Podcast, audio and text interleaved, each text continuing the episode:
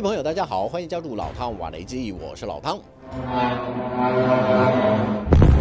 俄罗斯沃罗涅日州长古谢夫证实，乌克兰无人机在深夜时间袭击首府沃罗涅日市，其中一架无人机直接撞击一幢公寓大楼，造成两人受伤。古谢夫除了谴责乌克兰向俄罗斯百姓实施无差别攻击之外，也宣布沃罗涅日市进入紧急状态。另一方面，俄罗斯国防部也表示，已经下令防空部队加强对当地的警戒与保护。截至目前为止，成功拦截或摧毁四架飞入当地领空的乌克兰无人机。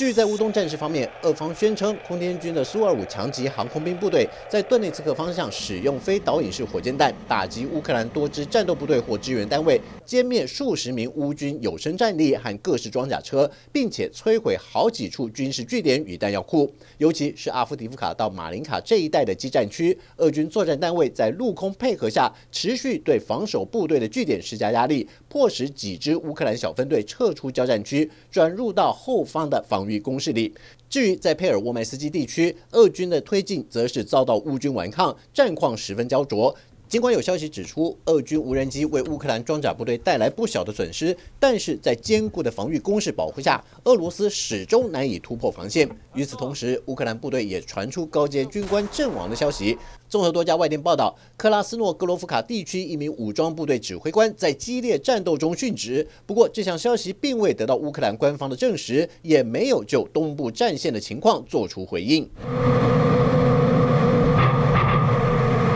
不过，北约秘书长史托滕伯格在达沃斯世界经济论坛上针对俄乌战事的一段发言，就被俄罗斯媒体大篇幅报道。史托滕伯格承认，俄罗斯的确在多条战线上取得进展，而且乌克兰在去年夏天发起的大规模军事行动，并没有达成多数人的期待，也是乌克兰战局陷入困境的关键因素。对于这项说法，乌克兰地面部队指挥官瑟尔斯基表示，他尊重史托滕伯格的发言，但是在他的指挥下，各单位都很清楚现阶段的战略目标是什么。Ну, наші цілі вони залишаються незмінними. Це утримання наших займаних позицій, утримання нашої території, виснаження ворога, нанесення максимальних втрат. Ведення активної оборони таким, в такий спосіб перехоплення самим ініціативи, і ми щоденно це показуємо.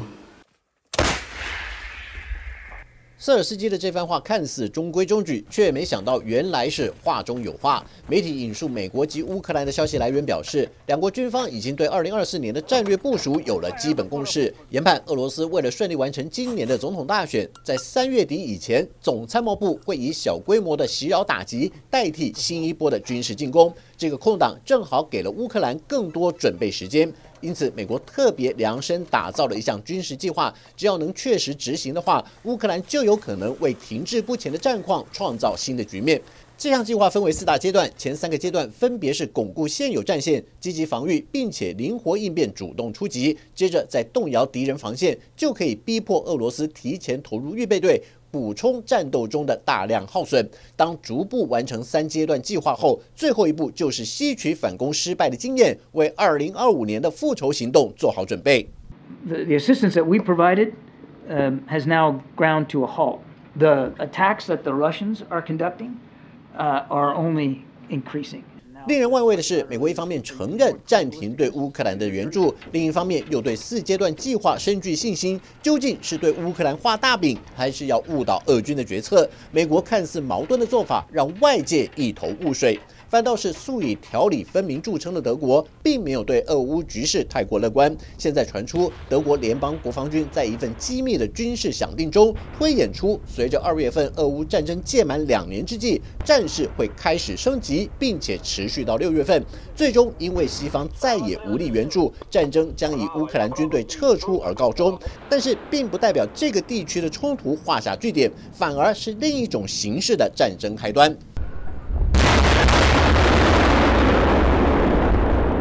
根据这份机密的军事想定演算，波罗的海国家将是下一波战争几率最高的地区。俄国会借由演习的方式，联合白俄罗斯向波罗的海国家施加军事压力。而且很有可能会在位于波兰、立陶宛、白俄罗斯以及俄罗斯外飞地加里宁格勒四国边境的苏瓦乌基走廊爆发边境冲突，趁着美国大选难以介入国际冲突的空档，引起新的争端，连带把北约集团全部拖下水。详情中预测，届时北约将会动用三十万大军解决这场纷争。倘若推演结果不幸严重，德国预估至少会有三万德军官兵投入战场。这样的结果将会对德国的政军当局带来什么样的冲击？据说还在评估中。随着欧洲笼罩在俄乌战后，各国将可能面临一场新的冲突阴霾之际，美联社采访团队独家获准跟着法国预警机中队记录这个单位在空中执勤的实况。指挥官理查德中校除了介绍机组成员及其负责的任务外，也很坦白地告诉美联社记者，他们在高空任务的侦察范围可以涵盖俄乌战区领空的细微动态。当然，很多时候也会和俄军战机在空中接触。只不过在上百次的经验中，俄军战机飞行员和法军都很克制地保持在相对安全的距离，在双方基于礼貌性的接触中，尽可能不逾越对方的红线，降低擦枪走火的可能。圆满完成每次超过十小时的空中任务。即便俄军战机经常是全副武装升空，但是法国预警机的飞行路线也有其他北约盟友备妥各式防卫及攻击武器，瞄准俄军战机。只要彼此不打破这个不成文的默契，两边还是会为对方留有余地，以遂行任务要求平安返回各自的基地。好了，就到这里，我们下次见。